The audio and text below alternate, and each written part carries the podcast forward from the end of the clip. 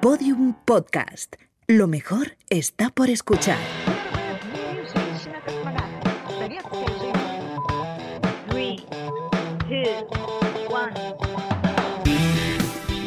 Esto es Vostok 6, el podcast de las pioneras.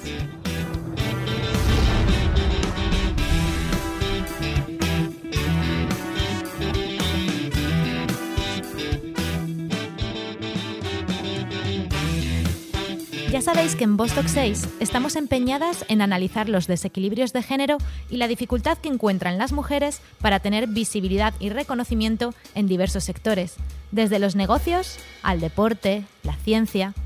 Pero ¿qué pasa con la cultura? Hoy vamos a adentrarnos en ese terreno, en concreto en el mundo del cine, y para dar paso a nuestra entrevista de hoy, vamos a hablaros de lo que se ha denominado el test de Bechdel.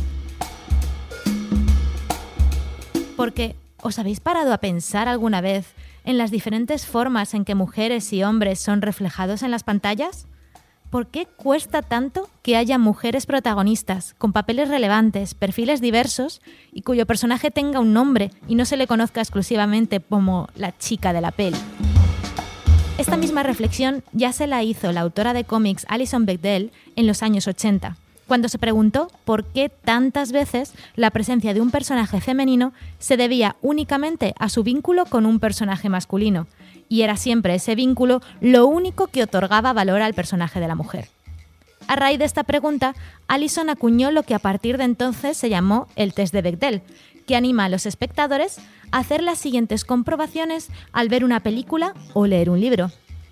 Si aparecen al menos dos personajes femeninos, si estos personajes se hablan la una a la otra en algún momento, si su conversación gira alrededor de algo que no tenga que ver con un hombre, y además algunos añaden otro punto, que estos personajes tengan un nombre. De primeras parece una locura que eso no pase en todas las películas, ¿no? ¿Qué demonios? Las mujeres existimos y contar nuestra historia y puntos de vista debería ser considerado interesante. Pues queridas y queridos oyentes, os animamos a que os planteéis estos interrogantes la próxima vez que os pongáis delante de una pantalla, porque os sorprenderéis. Pero esperad un poco, no vayáis a darle al play todavía, porque en el episodio de hoy vamos a hablar con alguien que seguro que nos va a aportar un punto de vista muy interesante, el de alguien que lo ha vivido desde dentro.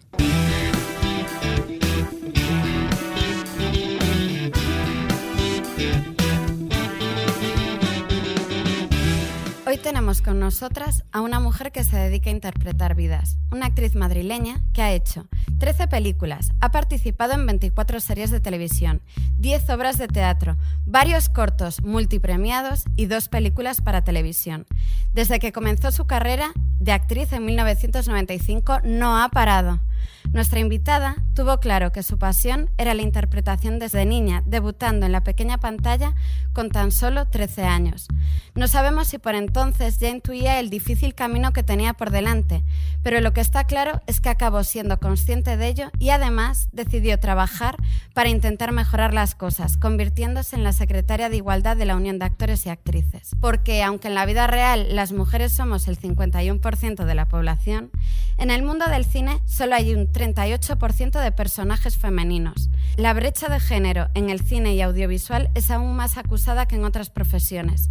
Una brecha no solo de sueldo y relevancia, sino también de edad.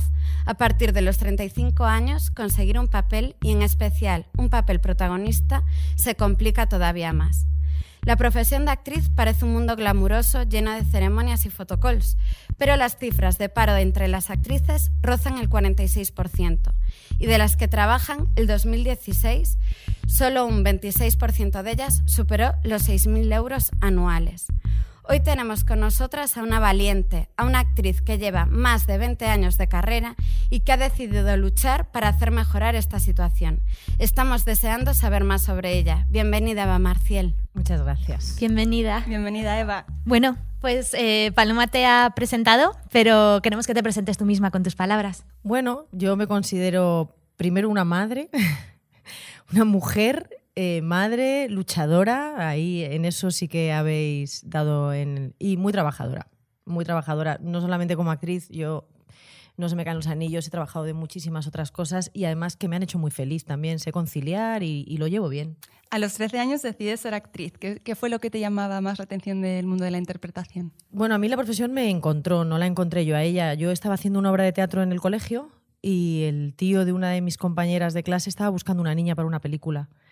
Y, y tenía que ser una niña que se pareciese físicamente a una actriz, que es Eulalia Ramón y me vio actuar y le pareció que tenía parecido físico y que podía estar bien para el personaje y entonces pues un poco la profesión me encontró a mí. ¡Qué suerte! Sí, no me lo plan... O sea, yo siempre he sido muy teatrera, me gustaba, pero yo quería ser periodista. Qué curioso. Y siempre he escrito cosas, siempre me ha gustado escribir, contar historias, o sea que hay algo que yo creo que conecta la necesidad de contar algo, de contar historias, que yo la tengo y la tengo de siempre con, con, ser actriz, porque yo considero que como actriz lo que hago es, es eso, es contar vidas, contar historias. No, es, yo resumiría el trabajo de actriz así. ¿Y cómo fueron esos primeros pasos, eh, ese primer papel? ¿Qué sentiste? Pues como siempre he sido como muy responsable, eh, sentí el peso de la responsabilidad de estar en un mundo de adultos siendo una niña y haciendo algo que no era un juego, que era una profesión. Y me lo tomé muy en serio desde el primer día, muy en serio, muy en serio. Ahora me lo tomo menos en serio que antes. Mira, en eso he involucionado. Hice esa primera película, fue un rodaje maravilloso en el que, pues, con Tito Valverde, con Charo López, con, con Emilio Gutiérrez Cava, que ahora es uno de mis maestros y amigos, y con un montón de gente estupenda. Y a partir de ese trabajo empecé a encadenar, a encadenar trabajos uno detrás de otro, porque, bueno, hay un momento, hay una edad que es, eres una niña y si respondes bien profesionalmente y haces tu trabajo más o menos bien, dentro de que no tienes la formación necesaria ni nada, era mucho por intuición. Yo siempre había hecho teatro en el cole, en el instituto, pero, pero había mucho de intuición. Eh, te van llamando, te van llamando. Luego viene la crisis, que es cuando ya llegas a una edad en la que empieza a haber mucha competencia, pero de los 13 a los 18 eh, básicamente elegía trabajos que fueran conciliables con mi educación que era lo primero, claro. ¿Y tu familia te apoyó siempre y tus padres? Siempre y cuando eh, tenía la presión de las notas, siempre y cuando no bajara las notas. Yo he sido muy buena estudiante de, de sobresalientes todo y matrículas, entonces si no bajaba, todo estaba bien. Si empezaba a ver notables, mm, dejaba de grabar. Entonces, bueno, pues, pues, nada, mientras mantuviese las notas, que tampoco me costaba un esfuerzo muy grande sacar buenas notas, pues todo bien. Es lo que hago yo ahora con mis hijos. Yo tengo dos hijos que son actores y tenemos la misma presión. Lo que pasa es que ahora el sistema me lo ha puesto más fácil. La Comunidad de Madrid, para conseguir permisos de trabajo para menores, les exige notas. Entonces ya no soy yo la que pone la presión, ya lo pone la burocracia y eso me quita el rol de, de, de, madre malvada. O sea que están manteniendo la tradición familiar. Sí, bueno, yo no tengo muy claro que vayan a ser actores de mayores. El pequeño lo tengo más claro que el mayor, pero el mayor le veo, le veo que, que le gustan muchas cosas y variadas y que probablemente tire por otros derroteros. Pero es cierto que los dos trabajan mucho, se les da muy bien y sobre todo, y para mí lo más importante, que disfrutan haciéndolo. Y Eva, ¿qué hay que tener para, para, ser actriz o actor? Porque me imagino el memorión que tenéis que tener. Yo cuando veo eh, a, a, los actores y a las actrices empollándose los guiones y viví una época, tuve compañeros de piso que eran actores y decía, madre mía, pero ¿cómo tienen esta capacidad de improvisar y de aprenderse estos guiones? Para mí, memorizar es la parte menos costosa y menos importante que tiene que tener un actor. Para mí, un actor tiene que tener empatía empatía para entender a otras personas, otras vidas y, no juzgar. Sobre todo eso, no juzgar, porque a veces haces personajes que, que están muy alejados de tus valores morales, éticos y demás, y tienes que acabar entendiendo qué mueve a esa persona, qué motiva a esa persona a hacer lo que hace, a ser como es y empatizar. Entonces, para mí lo más importante que tiene que tener un actor es eso, es empatía. La memorización es lo de menos. Eh, aprenderse un texto no cuesta mucho la verdad. Sí, yo te, te pude ver en Yerma y, y, yo lo, o sea, tal y como tenía yo el cuerpo al salir de ver esa obra de teatro, decía, madre mía, lo difícil que tiene que ser interpretar esto y luego ir a tu casa y ser feliz, ¿no? Pues Yerma, a ver, todos los personajes al final somos humanos, yo siempre lo digo, que, que, no somos actores, máquinas, somos humanos, entonces todos los personajes conectan con el momento personal que estás viviendo cuando estás haciendo ese trabajo, como cualquier trabajo para cualquier persona. Entonces, para mí Yerma fue especialmente duro porque mi personaje, María, representa la maternidad, la vida, el amor a, pues eso, a... Ella es como la, madre, ¿no? Así por excelencia. Y coincidió con la única vez en la que he tenido un hijo hospitalizado. Entonces yo salía del teatro, me iba al hospital, dormía con mi hijo, estaba con él, hasta que me volví a duchar y me volví a ir al teatro así un día detrás de otro día y luego ve al teatro y, y sé la madre. Y, y claro, inevitablemente conectas con, con tu momento materno real, que es durísimo. Entonces fue una etapa difícil que ahora miro para atrás y digo, madre mía, yo no sé si, si podría volver a repetirla, pero ahí estuvo y lo hice y ya está. ¿Cómo te preparas para los papeles? ¿Eres como algunos actores que se contextualizan y se van a, a vivir a, a, donde vivía el personaje? A, o, o Pues- simplemente improvisas? Es que depende, cada personaje ne- tiene unas necesidades. Por ejemplo, cuando hago época, a mí me gusta mucho el arte y me gusta ver cuadros y intentar entender pues cómo vivían y cómo se movían y cómo eran, porque evidentemente no te mueves igual en el siglo de oro que como hablo de expresión corporal pura y dura. Yo hago mucho clásico y a mí me gustan los clásicos y me gusta hacer época. Y, y sí, hay, cada personaje tiene unas necesidades. Cuando, por ejemplo, trabajo, como habéis comentado, a Lorca, pues me empapo de, él, de su literatura. O ahora estoy con Quevedo, Cervantes. Es fantástico porque es como un pretexto para, para meterte en mundos que por falta de tiempo, demás, pues a lo mejor no entrarías y al final acabas entrando en mundos y otros mundos y otros mundos y rascando, investigando y descubriendo cosas fantásticas. No- nos pasa en Vostok 6. que de repente conocemos profesiones que no teníamos ni idea y que decimos, jo, pues yo también querría ser. Nos surgen vocaciones cada semana. Bueno, pues eso, investigas y, y de la investigación una cosa te lleva a otra, a otra, a otra y acabas descubriendo maravillas. Y Eva, en tu caso, has estudiado comunicación audiovisual y tienes el doctorado en historia del cine. Hmm. Esto, mm, porque no has estudiado puramente interpretación, conocer la historia del cine y saber un poco de técnica audiovisual es la mejor lección para una intérprete. Sí, he estudiado interpretación. Lo que pasa que no he estudiado en la RESAT. He estudiado todo privado. He estudiado en Leyton, he estudiado en Juan Carlos Coraza, el ciclo completo, que son cuatro años, y he estudiado en París, en Jacques Lecoq.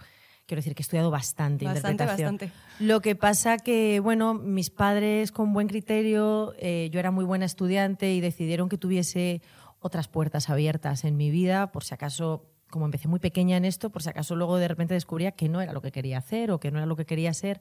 Y me dijeron, mira, chica, no te cuesta tanto estudiar, sácate una licenciatura, que nunca se sabe, y una vez que tengas un título, pues ya, ya se te han abierto X puertas.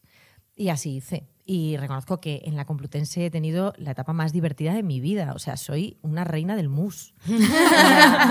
he aprendido un montón de cosas fantásticas, amigos que mantengo y me lo he pasado muy, muy bien. Así que no cambiaría esa época de mi vida por nada del mundo. ¿Y te ha servido para tu profesión en el día a día? Sí, he trabajado durante bastante tiempo, he sido socia de una productora de publicidad y, mi socio le conocí ahí. eh, o sea, todo empezó en la. se fragó en la facultad. Yo me especialicé en producción, que es una cosa muy extraña que no coge nadie. Todo el mundo hace dirección, fotografía, eh, sonido y, y yo no. Yo hice producción porque considero que el tema logístico se me da bien y como tampoco era vocacional como otros compañeros que estaban ahí por absoluta vocación, pues tiré por producción y luego, mira, pues no, no me ha ido mal. ¿Y has podido utilizar esas herramientas Sí, en tu sí. carrera? Las he utilizado durante pues, 15 años que he tenido una productora, o sea que las he utilizado mucho. Y ahora no hago producción profesional, hago producción doméstica, que es llevar el día a día de una casa y Que de no una es poco. Que no es poco, que no es poco, sí. ¿Y has hecho cine, televisión, teatro? ¿Con cuál te quedarías si tuvieras que elegir? Es que para mí lo importante no es el medio, es la historia. Eh, yo me quedo con historias que me gustan o personajes que me suponen un reto enorme porque están muy alejados de mí y entonces construir y comprender a esas personas me supone realmente un duelo. Eso es con lo que me quedo por encima de si el medio de difusión, por decirlo de alguna manera, es la tele, el teatro, porque al final son medios de difusión. Con unos llegas a más gente que con otros, cada uno tiene sus propias características, pero son medios. No, yo lo vivo así, no, lo, no, no veo tantísimas diferencias entre una cosa y otra. Y has trabajado con Carlos Saura, con Antonio Mercero. ¿Cómo ha sido trabajar con, con estos actores y quién ha sido para ti la figura más inspiradora? Uy, qué pregunta tan difícil. Es que, es que hay muchas figuras inspiradoras en mi vida. En general, yo siempre valoro la madurez y la experiencia, cosa que en mi profesión no se valora. No, no, la meritocracia no es un grado, porque de repente llega un chaval de 18 años y, y pega el boom en una serie y cobra muchísimo más que a lo mejor un actor que lleva toda la vida trabajando en esto y que en otras profesiones la meritocracia sí que se tiene en cuenta. Un médico, un, no sé, en cualquier profesión prácticamente. En la mía no. Entonces, yo, como siempre voy a contracorriente, siempre he valorado a la gente que tenía muchas experiencias y que tenía muchas vivencias, porque además creo que en nuestra profesión particularmente acumular experiencias y vivencias te hace ser mejor actor, porque te hace comprender mejor al ser humano y cuanto mejor entiendas al ser humano, personajes más interesantes vas a construir. Pero bueno, esto es una opinión. Eh, entonces, pues voy a mencionar a los que ya no están.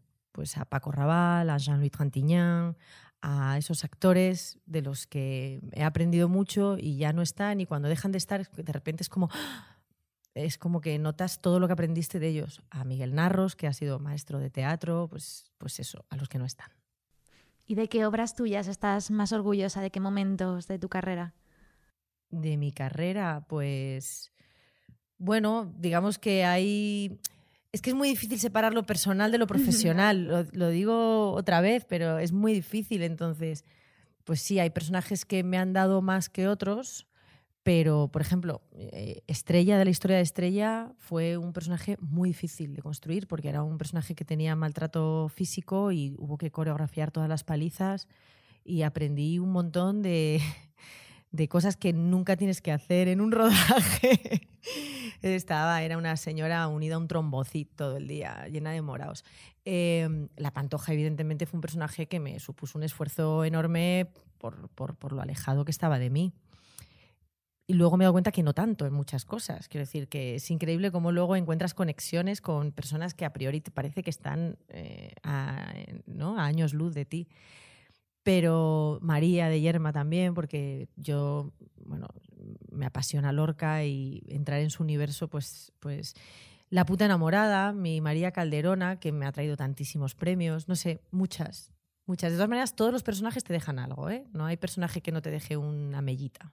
Y además, eh, los cuatro personajes que has dicho son mujeres fuertes, además, que yo creo que te han supuesto también un crecimiento interior a ti como persona, seguramente.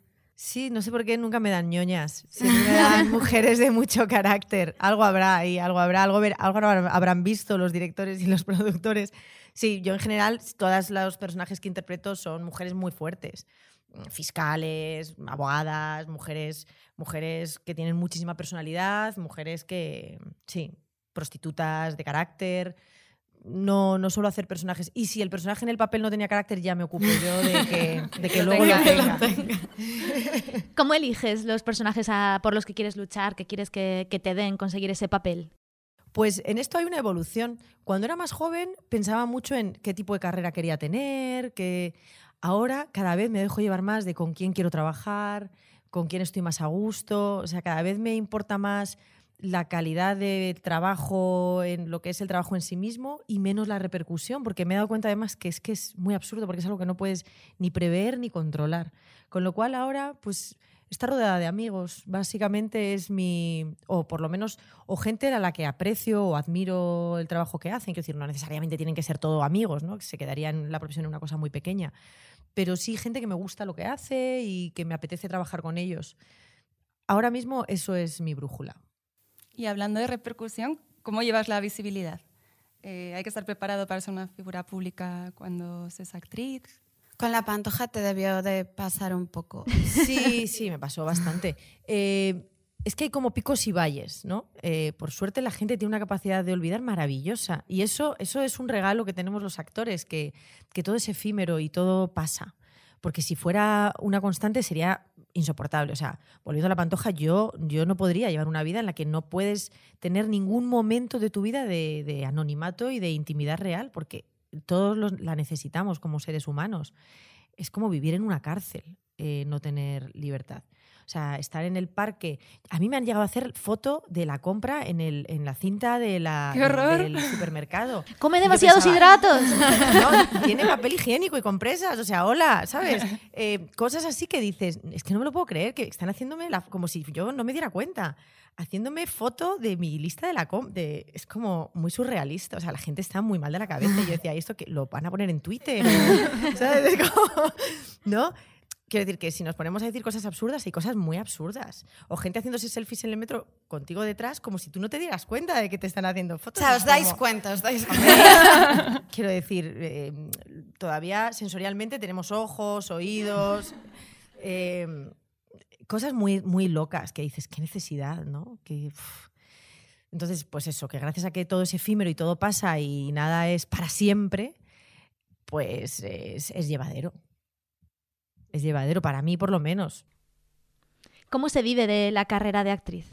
Hablábamos en la introducción de todas las dificultades que, que hay en el mundo de la interpretación, en la brecha de género, etcétera. ¿Cómo, cómo, cómo ¿Cómo es vivir día para una... sí. Bueno, pues es sí, es un poco estar todo el tiempo al borde del precipicio. Es, es, es una alternancia entre mm, desiertos y, y abundancia. Es, hay que tener muchísima capacidad de, de aguante, vocación y, y paciencia y confiar. Yo siempre cuando vienen temporadas así un poco más tranquilas, digo, bueno, Eva, confía, la profesión cuenta contigo, ya vendrán otras cosas.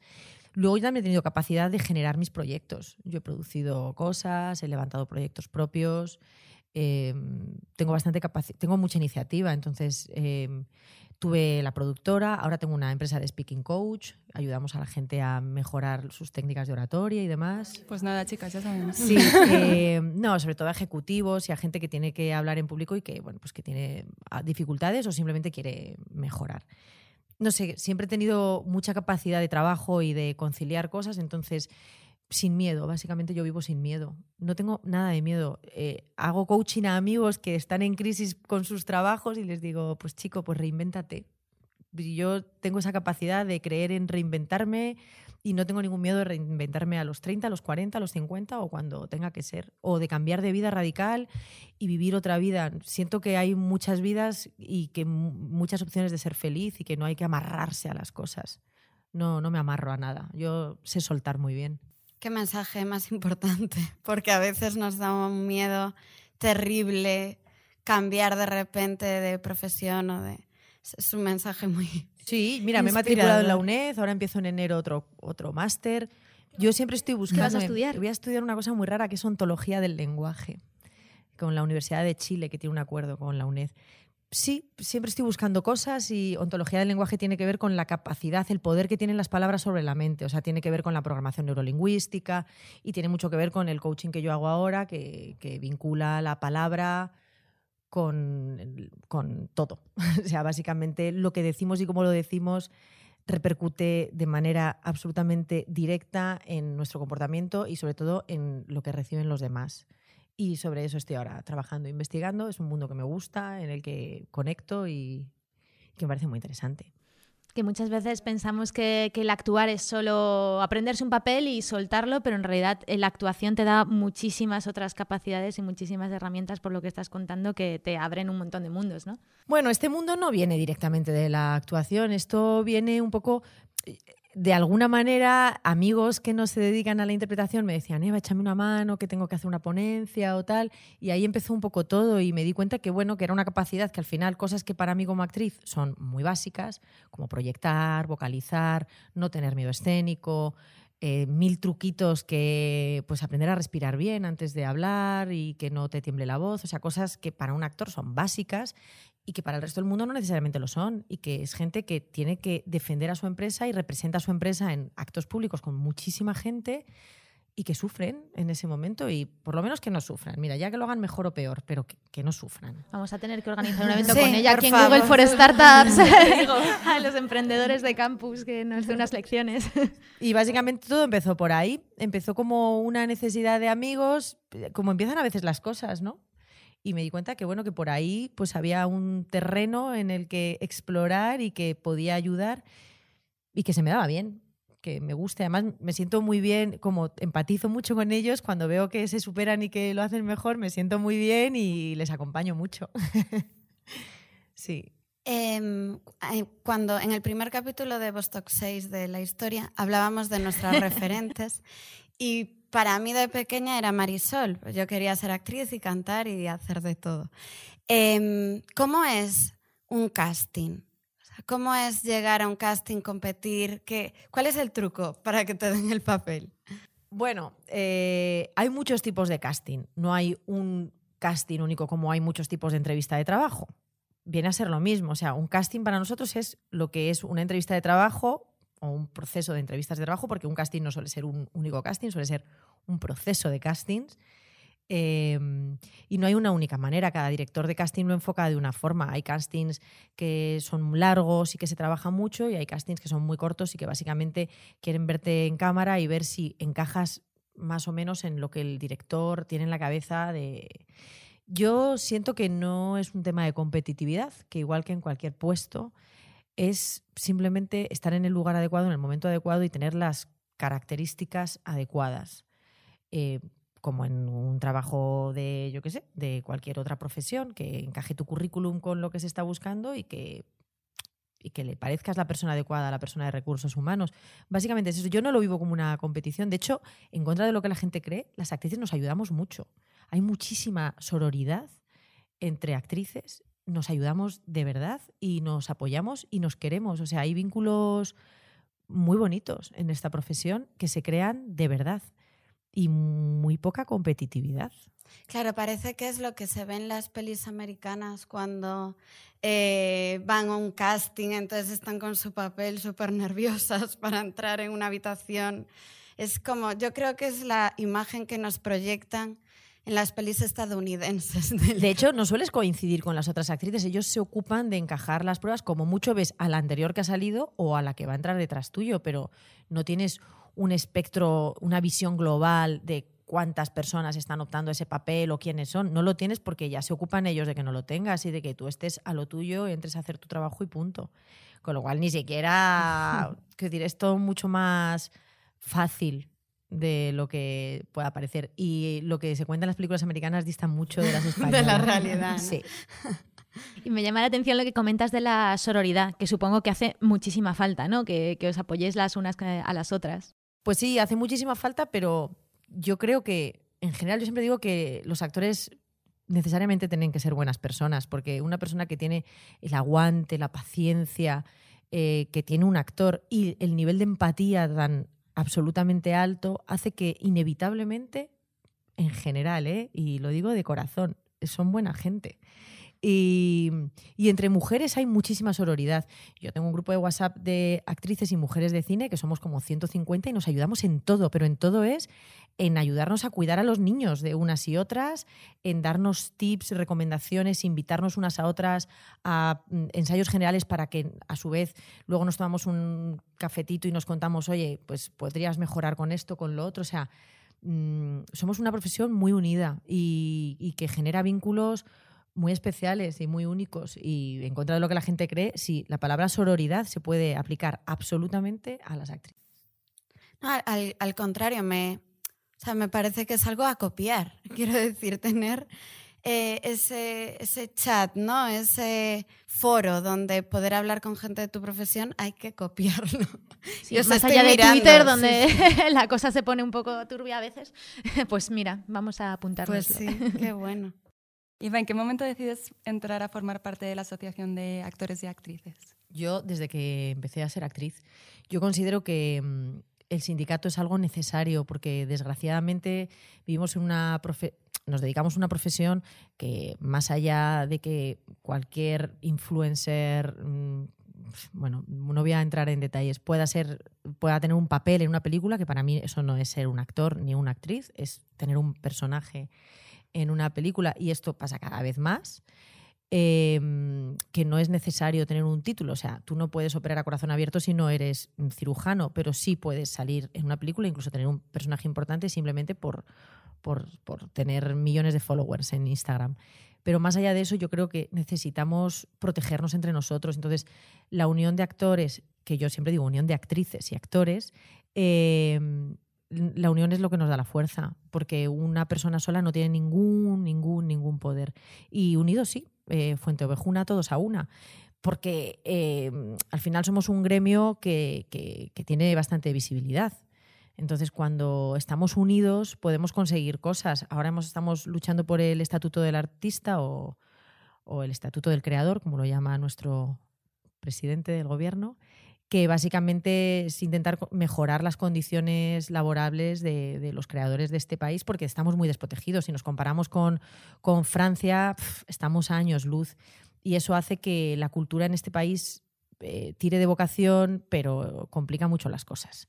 Entonces yo llevo, pues no sé, veintitantos años. Soy el número mil, y mil y algo del sindicato, lo cual creo que es bastante significativo. ¿Cuántos miembros puede haber ahora mismo?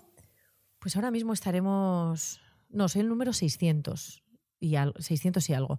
Pues ahora mismo, a ver, el tema es, no es cuántos hay ahora mismo, que seremos unos 3.000, sino que hay mucha gente que se da de alta y de baja, entonces el número se mantiene, no es como los DNIs que se reciclan. El número de la unión de, actor, de actrices y actores no. Se te da un número que ninguna otra persona ha tenido, porque si tú vuelves a ser, te has dado de baja por las circunstancias que sea, porque no has podido pagar la cuota, por lo que sea, porque te has ido a vivir a Estados Unidos y eres de otro sindicato, cuando vuelves recuperas tu número de socio. Eso es así. Y la gente que fallece también, ese número no se, no se da a nadie más. Y eres concretamente la secretaria de Igualdad. Sí. ¿Qué, qué fue lo que te hizo ver la necesidad de implicarte en ese sentido? Bueno, pues básicamente yo siempre he tenido mucha conciencia de- del patriarcado en el que vivimos y de las desigualdades y de, y de muchísimas cosas que bueno, que parece que la sociedad empieza, empieza a ver poco a poco y empieza a haber más conciencia, pero yo vengo teniendo esta conciencia hace muchos años. Somos cinco hermanas, he crecido en un matriarcado absoluto y es algo que está, que está en mi ADN, lo tengo innato. Y sentí la necesidad de, de- aportar algo más y de dar un paso más en esto. Y evidentemente en mi profesión, el techo de cristal de las mujeres es claro. O sea, es que eh, habéis dado datos al principio en la introducción, es que hay muchísimos menos personajes femeninos y muchos de los que hay, pues nos dedicamos a ser la mujer de, la acompañante de, la amante de. Eh, entonces, no, no, ya está bien. Hay que, por lo menos, poner conciencia en esto. Y además creo que eh, en general eh, el audiovisual y lo que es, bueno, cualquier historia que se narre en cualquier medio, también en el teatro, tiene que ser un, un modelo a seguir. Y, vamos por detrás. Vamos por detrás. O sea, todavía no somos representativos ni en género ni en razas, porque para mí igualdad no solamente es un tema de género. ¿eh? Libertad sexual, o sea, todavía falta muchísimo que hacer y no somos un referente o un modelo a seguir, no lo somos. Vamos por detrás de la sociedad ahí coleando y bastante mal y hay mucho que hacer. Incluso parece que cuando la protagonista es una mujer ya es una película para mujeres. O cuando, o sea, es como que eh, cuando la, la trama se dirige de. se trata de mujeres, ya solo el público que puede ir a verlo son mujeres. Que los hombres no se sienten. Absolutamente. Es que nosotras nos tenemos que sentir identificadas con historias de hombres, pero ellos no se sienten identificados con historias de mujeres. Chico, háztelo mirar. No, pero bueno, que eh, eh, los nuevos modelos de televisión están demostrando que no solamente las historias de mujeres contadas por mujeres interesan, sino que además hay más espectadoras que espectadores en, en ficción en general y sobre todo en teatro. O sea, somos más mujeres las que consumimos audiovisual que hombres. Porque ellos también pues, tienen que diversificar con el fútbol y los deportes. Chicas, no les da tanto tiempo, entonces es un tema de horas. Nosotras consumimos más audiovisual y, eh, de repente las series que están triunfando, pues los cuentos de la criada eh, o esta Big Little Lies, no sé cómo se dice en español. Sí, Big Eh, un montón de series contadas por mujeres y además mujeres maduras. El otro día estaba con Candela Peña, que ahora ha estrenado Hierro, y son series de mujeres que interesan y que tenemos que dar un pasito más allá y, y globalizar. Igual que nosotros podemos empatizar con una historia contada por hombres y podemos entender que más allá del género hay una historia humana, de sentimientos, de emociones, que es universal, pues ellos tienen también que dar ese pasito y hacer ese esfuerzo. ¿Y cómo concienciáis o, o qué medidas podéis tomar desde la asociación para eso, para convencer a un director de que su elenco de, de personajes sea un poco más diverso, para que la trama del guion, cómo se educa para que eso Empieza cambie? a haber leyes, leyes que por ahora imponen la paridad en un montón de cosas a las que podemos agarrarnos. Porque más allá de la ley, lo único que puedes hacer es ponérselo en la cara y que se pongan rojos, pero se van a poner rojos un rato y da igual. No, eso no va a cambiar el comportamiento ni les va a obligar a cambiar su conducta en nada, en absolutamente nada, porque colorados ya les hemos puesto unas cuantas veces a unos cuantos. Pero bueno, pues que la ley siga generando lo que tiene que generar, que las nuevas fuerzas de gobierno que están entrando en este país no lo anulen y lo echen atrás, que es ahora nuestro mayor miedo, y, y seguir confiando en que, en que la sociedad poco a poco va tomando conciencia. Y contra la brecha de edad, que también hay un- una disparidad grande. Pues esto es muy complicado. Esto es muy complicado y bueno, pues también, también estamos intentando trabajar en ello. Nosotros desde el sindicato generamos proyectos propios para fomentar el trabajo en mujeres mayores de 40 y hacemos pues lo que está en nuestra mano, que es poca porque tenemos pocos recursos, pero bueno, sí intentamos ser el ejemplo de. Y tenemos acuerdos con la Comunidad de Madrid y tenemos acuerdos con instituciones que nos apoyan y con las que intentamos sacar adelante proyectos y, y fomentar el empleo en mujeres mayores. Bueno, mayores, maduras. En Estados Unidos el año pasado hubo eh, ese movimiento del Me Too. ¿Crees que en España debería haber un movimiento parecido o, o no hay un Herbie Weinstein español? Bueno, es que yo creo que el Me Too ha acabado siendo universal. El Me Too ha trascendido más allá de Estados Unidos. Estados Unidos tiene ese poder de hacer que las cosas trasciendan, pero yo creo que el Me Too ha calado en España también. Mm, Quiero decir que no hace falta tener, por suerte, un Harvey Weinstein. Eh, tenemos lo nuestro y de hecho han salido bastantes cosas a la luz, pero bueno, no ha salido ningún depredador de ese nivel porque tampoco aquí nuestra industria tiene ese nivel. O sea que las cosas también van un poco a escala y nuestra escala es la que es, que es mini, mini comparada con la escala estadounidense. Entonces aquí no ha calado el Me pero bueno, yo creo que mm, si hemos estado en el 8M estos dos años y estamos viendo el poder que tiene la gente, esta tarde espero también una gran convocatoria de mujeres eh, pues eso, luchando por lo que consideramos que mm, es lo justo. Si es que yo siempre lo digo, que soy la secretaria de Igualdad porque es hacia lo que aspiro, hacia la igualdad. Yo no quiero ser más que nadie, ni que la mujer sea más que nadie. Solamente quiero igualdad, pero igualdad real. Que estamos muy lejos todavía de eso. Sí, cuéntanos lo que habéis montado este 8M. Pues este 8M queríamos hacer algo que, que diera visibilidad a, bueno, pues un poco a, nuestros miedos, a nuestros temores. El 8M coincidió con que Vox acaba de entrar en Andalucía a formar gobierno y que querían quitar eh, pues las leyes de, vale, de violencia de género. Y esto generó bastantes miedos y, y entonces nos vestimos todas del cuento de la criada porque bueno, porque puede pasar, podemos ir a, a Gilead, podemos perder todos los derechos que durante tantísimos años hemos ido ganando poco a poco, de así, de un golpe, se puede perder todo. Y la gente tiene que tener conciencia de esto, que, que, es más serio de, de, lo que parece. Y que hay cosas que es que no se pueden retroceder nada. O sea, no, no hay que retroceder. Y la violencia de género es, es una necesidad real. Entonces nos vestimos todas las actrices de esto, de, de, los cuentos de la criada, y hicimos la manifestación vestidas de los cuentos de la criada. ¿Crees que el mundo de la cultura tiene que tomar baza y aprovechar la visibilidad que tenéis para lanzar estos mensajes y concienciar? El mundo de la cultura tiene esa responsabilidad. El mundo en general también tiene que hacerlo. Nosotros tenemos la responsabilidad de, de en tanto en cuanto somos tenemos la, el poder de ser mediáticos y de ser un modelo para mucha gente, pues eh, serlo realmente. Pero es que la sociedad tiene también que seguir ese modelo, porque eh, quitan Madrid Central. Bueno, pues han quitado Madrid Central. Bueno, chico, pues no entres con el coche. Quiero decir, también ten un poco de, ten un poco de conciencia individual, que no necesitas que te pongan una multa para entender que hay cosas que no son buenas, no son buenas para nosotros que vivimos en una ciudad que nos estamos ahogando. Quiero decir, que es que no estás haciendo, es que es para ti.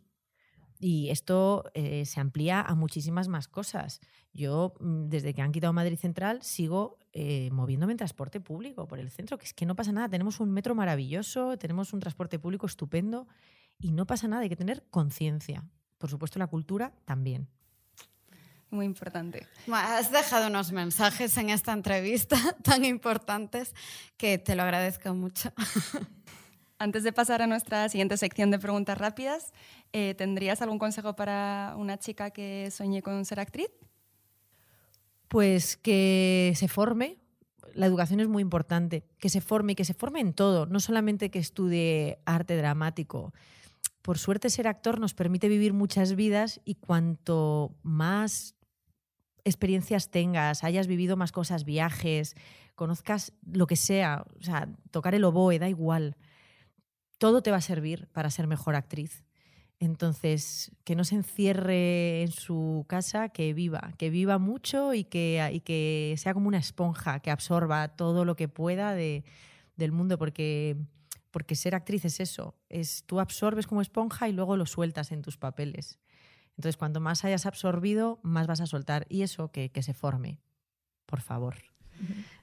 Y en tu caso, ¿algún sueño por cumplir? Llevas 20 años de carrera. ¿Qué, qué- querrías que pasaran los siguientes 20?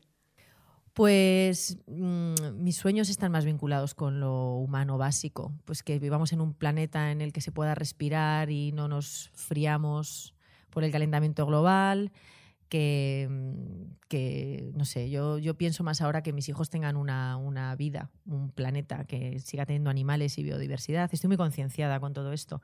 Salud. Yo pido salud para mi familia y para toda la gente a la que quiero.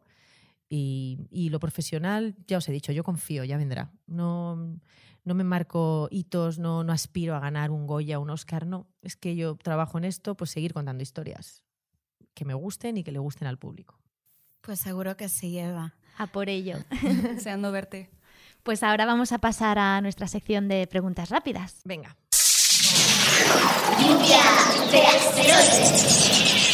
¿Cuál es tu superpoder? La logística, ya lo he dicho. Tengo una amiga que dice que nadie sabe mm, aprovechar más un segundo, exprimir es la palabra. Nadie exprime más un segundo que yo y lo creo de verdad. Eso es muy buen superpoder. ¿Con qué personaje histórico o actual te irías de cañas? Esta es una pregunta muy difícil. Eh, me iría de cañas con todas y cada una de las mujeres que han cambiado nuestra vida, las que consiguieron que pudiéramos votar, la primera mujer que fue, a la, que, que fue en un cohete espacial al espacio, con todas y cada una de las mujeres que han roto un techo de cristal. A esa sesión de cañas nos Sí, por favor. Escríbenos, ¿eh? Si- ¿Y a quién le darías un buen zasca? A todos los políticos que hacen leyes que mm, van a destruir nuestro planeta, a los japoneses que han permitido la caza de ballenas después de 30 años, a los polacos que han abierto minas en el fondo del mar que están destruyendo nuestra biodiversidad marina, al alcalde de Madrid que quiere quitar Madrid Central y a todos y cada uno de los que hacen cosas sin tener conciencia de que solo tenemos un planeta y que si lo destruimos no va a haber otro. Pero por favor, déjate de la secretaria de Igualdad y vete de ministra de Medio Ambiente. Bueno, colaboro con Greenpeace activamente, ¿eh? Quiero decir que esto es otro tema. de- llevo muchos años colaborando con muchísimas cosas, no solo con Greenpeace, con muchas otras entidades. Eh, tengo muchísima conciencia medioambiental y, y colaboro con muchísimas causas, casi todas vinculadas con animales o con niños. Muy importante. ¿Cuál ha sido tu juguete favorito de pequeña? Una goma. Me gustaban las gomas que venían con los huevos. No, no. Mi madre compraba huevos que venían en unas hueveras de cartón. Hola, cartón, queremos cartón y no plástico. Y venían con una goma. Y a mí me gustaba poner la goma en la pata de la banqueta, estirar y ver cómo caía. Era mi juguete favorito. No, no, lo digo de verdad. Esto es, es real. Y la felicidad está en las pequeñas cosas. Sí, porque dependiendo cómo tirabas de la goma, tenía muchas formas de caer. Y era, era fascinante para mí la goma cayendo en la pata de la banqueta. y Nos veo esta tarde atrás de la goma. Si no hubieras sido actriz, ¿qué te gustaría ser? De todo, tienes que elegir una cosa. Pues, pues probablemente trabajaría en algo relacionado con mejorar eh, la vida de las personas. Mm, No tengo muy claro cómo, si, pues mira, podría trabajar en Greenpeace o podría trabajar en una ONG o sí, algo así. También me gusta mucho la arquitectura y todo lo visual, pero bueno, eso lo hubiera dicho hace 10 años, ahora digo algo vinculado con, la, con mejorar la vida. ¿Y cuál fue tu referente cuando eras pequeña? Mi madre.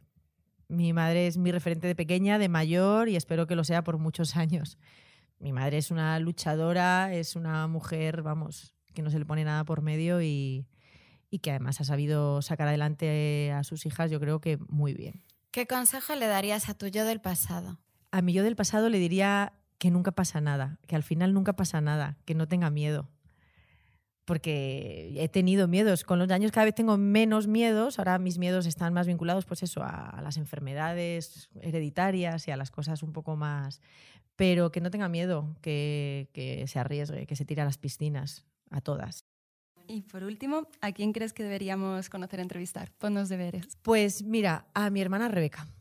Eh, me lo he pensado mucho, ¿eh? porque conozco a muchas mujeres maravillosas, pero es que Rebeca es, es muy especial porque es una de, las que se considera de las más mujeres influyentes de España más importantes. Ha salido en las listas estas que, elaboran algunos medios porque bueno, es una, ha sido la, la socia Accenture más joven, responsable de Gartner España y Portugal, y ella eh, es, hace estrategia digital, está muy vinculada con las nuevas tecnologías, robótica, bots y demás, pero además tiene una parte humanista y feminista muy potente, entonces está consiguiendo utilizar ese poder que tiene en el, en el mundo de los negocios, además en un mundo absolutamente de hombres, en el que bueno, pues empieza a haber mujeres con mucho poder y ella está, está trascendiendo más allá de lo profesional con su, con su manera de pensar y de ser, y me parece interesante. Vaya tándem, Eva. Sí, sí, sí. Hombre, pues sí. Creo que nos la podrás presentar. Sí, sí, Ese contacto lo tienes, ¿no? Sí, ese contacto lo tengo bastante a Pues mano. será un placer, por supuesto. Qué guay. Pues muchísimas gracias, Eva, por esta entrevista, A vosotras, chicas. que nos has enseñado muchísimo. Yo me quedo con, con tu capacidad de implicarte en tantas cosas, de tirarte a todas las piscinas y esa navaja suiza que tienes de, de- de reinventarte y de tener siempre algo a mano. Totalmente, hay que tener muchas navajas suizas. De perder el miedo y vivir y, y apuntarte a un bombardeo. Sí, yo me he apuntado aquí muchas vidas, que tenemos esa posibilidad y a veces creemos que no. Y es muy importante saber que puedes cambiar. es un denominador común de, de nuestras invitadas, de nuestras Bostokians, ¿verdad? Eh, es un mensaje que nos gusta mucho dar a, a nuestros oyentes de, de poder reinventar las veces que quieras y, y al final tu destino lo, lo haces tú, ¿no? Que la clave al final siempre es Totalmente. perder el miedo, ¿no? Totalmente, chicas, pues nada, tirémonos a piscinas y nademos, que hace mucho calor. Muchísimas A gracias, vosotras. Eva. Gracias, Eva. Eva. Como siempre, muchísimas gracias por, por escucharnos en Vostok 6. Nos podéis encontrar en Twitter, en Instagram. Escribidnos y recomendadnos pioneras, por favor, a vostok6.gmail.com. Vostok 6 todo con Que letra. ya vamos a empezar a preparar la tercera temporada, ¿no? Eso es, ya quedan nada, dos, tres capítulos para cerrar. Así que eh, os Simplemente esperamos. recordaros que estamos en Podium, nos podéis encontrar también en Evox y un abrazo muy fuerte a Miguel Galguera, a nuestro productor que técnico y... Hombre objeto. Hombre objeto. Y hasta la próxima, hasta el próximo episodio. Gracias. Gracias, hasta luego.